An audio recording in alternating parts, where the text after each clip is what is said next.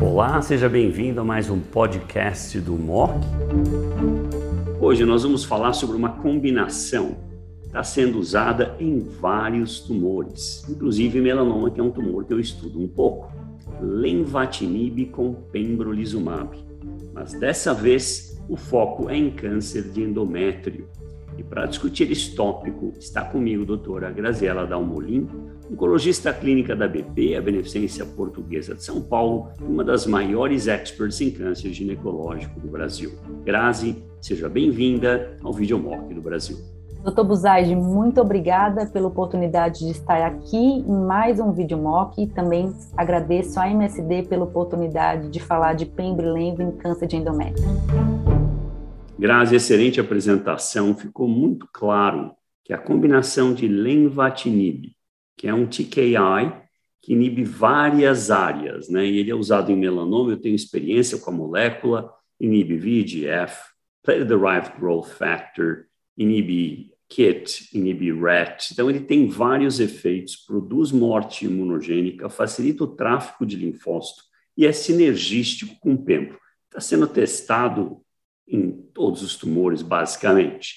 Resultados, obviamente, muito sólidos em rim e assim por diante melanoma também. Lembra, não é uma molécula tão simples de usar. Você demonstrou bem toxicidade típica de antiangiogênico, hipertensão arterial e alguns outros. Por exemplo, diarreia, náusea, que não é raro precisar de redução.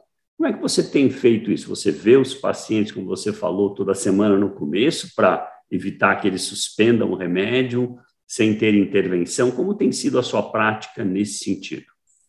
Eu acho que realmente o manejo dessa combinação é fundamental, né? Quando eu prescrevo a combinação, as pacientes já saem com uma receita de antidiarreico, de antiemético, e eu peço que elas também façam a mensuração da pressão arterial em casa, né? Pelo menos nas duas ou três semanas, eu tento fazer um retorno semanal para essas pacientes, principalmente que câncer de endométrio habitualmente acomete pacientes mais idosas, né, muitas vezes que têm outras comorbidades, são obesas, então acredito que um cuidado nesse início de tratamento ele é muito importante e orientação porque a pressão arterial ela pode acontecer em geral de forma muito rápida. Então, eu acho que esse início de tratamento e essa orientação é muito grande para as pacientes, né, que muitas vezes pensam que estão com uma droga oral e que não é quimioterapia e não vai ter efeito adverso, mas é, é fundamental o manejo desses efeitos. Muito bom, Grazi. Não, nós sabemos que o pembro é muito ativo em paciente com instabilidade de microsatélite, com mais ou menos 50% de resposta e uma duração de resposta que excede três anos, até com potencial de cura. Nesse estudo, nesse keynote, o ganho mais robusto ocorreu no grupo com Proficient Mismatch Repair, isto é, em quem não tem instabilidade. Na minha leitura, se eu tiver um câncer endométrio metastático, eu checo instabilidade. Se ele tiver, eu vou para Pembro.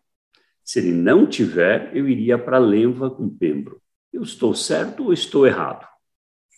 Eu acho que é fundamental realmente a gente incorporar a avaliação de instabilidade microsatélite, então ela tem uma avaliação tanto prognóstica como preditiva, ela vai nos ajudar na escolha do tratamento. Né? Acho que realmente a grande maioria das pacientes desse estudo eram proficientes e são, e felizmente são a maioria das pacientes com câncer de endométrio, elas vão ser proficientes, cerca de 70%. Então, essas são as pacientes que elas precisam da combinação, elas vão ter um grande benefício, né? E eu tendo a oferecer imunoterapia isolada para a maioria das pacientes que são deficientes, visto que a gente pode poupar a toxicidade e a gente oferecer também um ganho muito relevante com pembrolizumab isolado.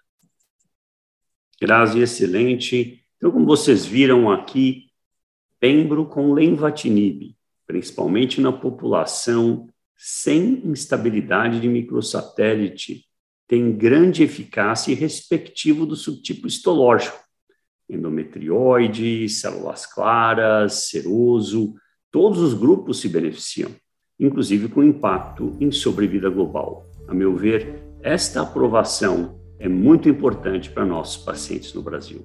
Grazi, mais uma vez, muito obrigado pela sua participação no Videomock do Brasil. Agradeço mais uma vez, doutor Buzaide, pela participação aqui no Videomock e agradeço a MSD mais uma vez também.